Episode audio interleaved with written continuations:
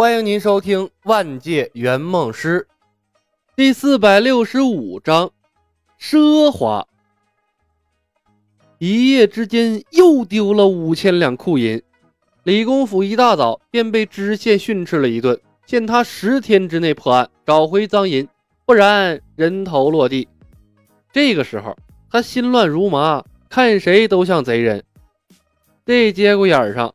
在许仙身边冒出来的白素贞等人，又要找他买房，这第一时间引起了他的警惕。李公甫是看着许仙长大的，知道他就是个书呆子，哪是什么善于结交朋友的人啊？这群人缠上许仙，太巧合了，必定另有所图。可是，当李海龙把晶莹剔透的肥皂放在他手上的时候，马上打消了他的怀疑。他一眼便能看出，这些精致的肥皂价格不菲，通常那都是给达官贵人用的。拥有这般制造手段的人家，手里有余钱采买房屋很正常。估计找上许仙是要走他的路子，应该和盗库银的人扯不上关系。李公甫把钱推了回去。既然是汉文的朋友，这样就见外了。不过你们暂时不要去衙门了。衙门出了些事情，县太爷正在气头上，即便有公房竞买，也会压下的。去了也是白去。姐夫，出什么事儿了？我能帮上忙吗？许仙问。哼，你一个穷小子能帮上什么忙？李公甫看了眼白素贞等人，沙哑着嗓子：“汉文啊，不要打听了，庆余堂你也不要去了，陪你的朋友们在钱塘多玩几天。房子的事情。”等我回来再说。姐夫，你要去哪儿？许仙问。衙门里的事儿，你管那么多干嘛？平时没见你那么热心。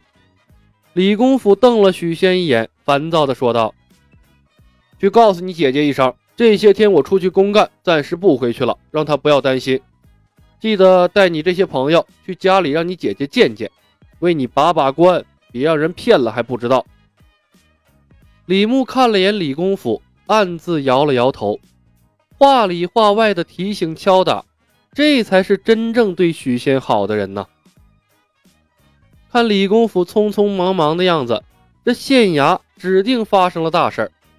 许仙想着，如今他身边多出了几个神通广大的妖怪，感觉自己说不定啊能帮上姐夫忙了。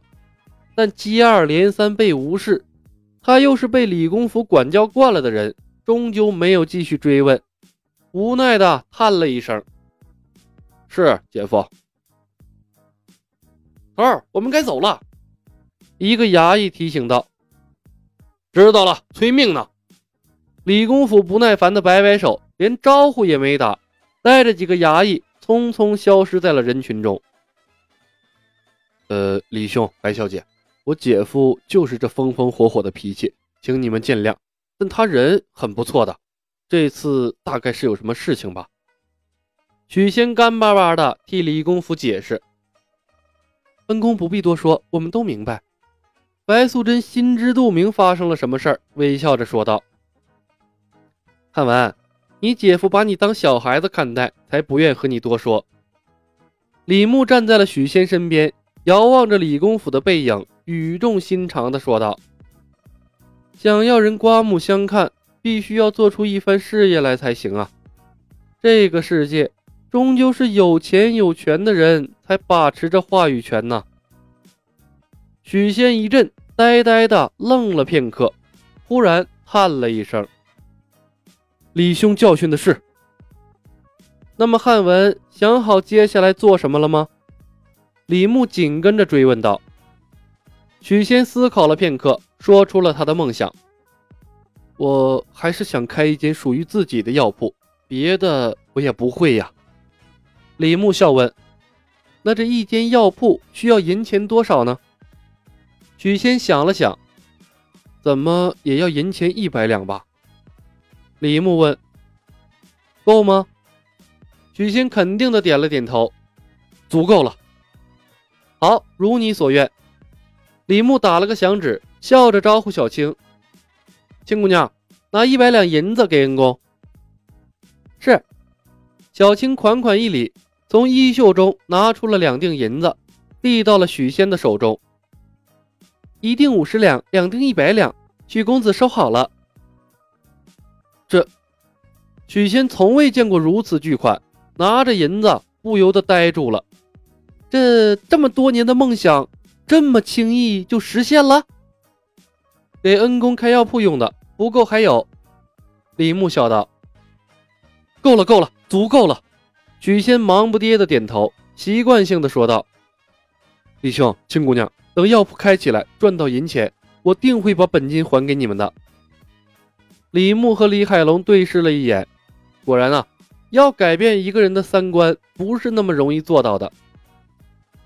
恩公说笑了，白素贞道。我们本就是为报恩而来，为恩公做再多事都理所当然，又岂能让恩公还钱呢？许仙郑重其事地把银两收进了怀里，问道：“李兄，我姐夫外出公干，房子的事儿是不是等我姐夫回来？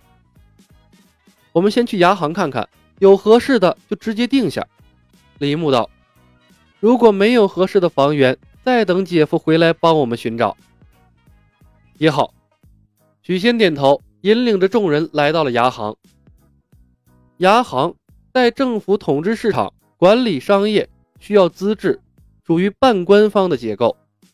宋代的经济繁荣，人们生活富裕，手工业发达，需要借助牙行担保交易、采买、批发货物的商人比比皆是，所以这是个相当兴盛的行业。李牧去过不少古代的世界。但从来都是高屋建瓴，不走底层路线。这回来到新白娘子的世界，还是第一次接触普通百姓的生活。行走在鳞次栉比的商铺中间，看着古人们如何做买卖，对他来说还真是一番新鲜的体验。找到了专门经营房屋的牙郎，了解了一番市场行情。李牧发现，在市场上流转的房子。大多都是平民百姓的户所，都是些三间四间的房屋，价格并不高，大都啊在两三百贯左右，偶或有独门独院，一千贯也就搞定了。不过这些房屋那是远远达不到李牧要求的奢华效果。李牧特意问了一下荒废的求王府，结果牙郎告诉他，求王府的地契在县衙，属于公房，不是他们可以接触的。李小白，求王府荒废多年，根本没有人打理，直接去住了就行，何必花钱买呢？小青一脸不解。不一样，把求王府变成我们自己的，做起事来别人才不会说三道四啊！李牧看了小青一眼，说道：“如果近期没有合适的宅院啊，说不得只能找知县拿下求王府进行翻修了。”哼，多此一举。小青白了他一眼，咕囔道：“白素贞拉住了小青的胳膊，对李小白规规矩矩的做事方式分外满意。我也觉得李兄做的对。”许仙赞同的点头道：“虽然你们是妖怪，来到了人间界，自然要守人间界的规矩，否则的话，岂不是要乱套了？”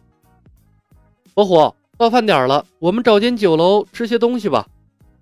李牧看了眼许仙，提议道：“我早打听好了，路尽头的春风楼是钱塘门最好的酒楼了。”李海龙笑道：“春风楼？”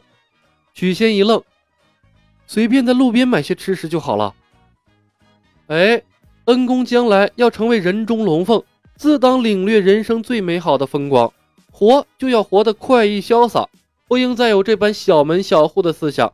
听我的安排，没错。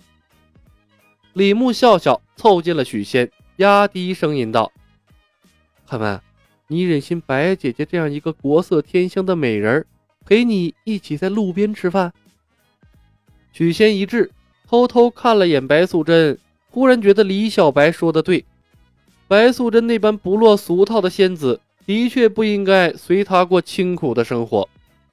在李牧的带领下，许仙魂不守舍的跟着他进了春风楼。李牧招呼店小二，询问了特色菜之后，手一滑了，所有的特色菜全部点了下来。雕花蜜饯、香药木瓜、杂丝梅饼、鲜肉条子、鸳鸯炸肚、三脆羹、东坡肉、西湖醋鱼等等等等。听着店小二报出来的一道道听都没听过的菜名，许仙不停地吞咽着口水，下意识地问：“小二，这些下来要多少银钱啊？”店小二露出了职业化的笑容：“客官，这位公子点的都是本店特色，全部下来大概要五十两纹银吧。”扑通一声，许仙一个没坐稳，摔在了地上，他脸色微微发白，忽然觉得。怀里揣着的开药铺的一百两银子不香了。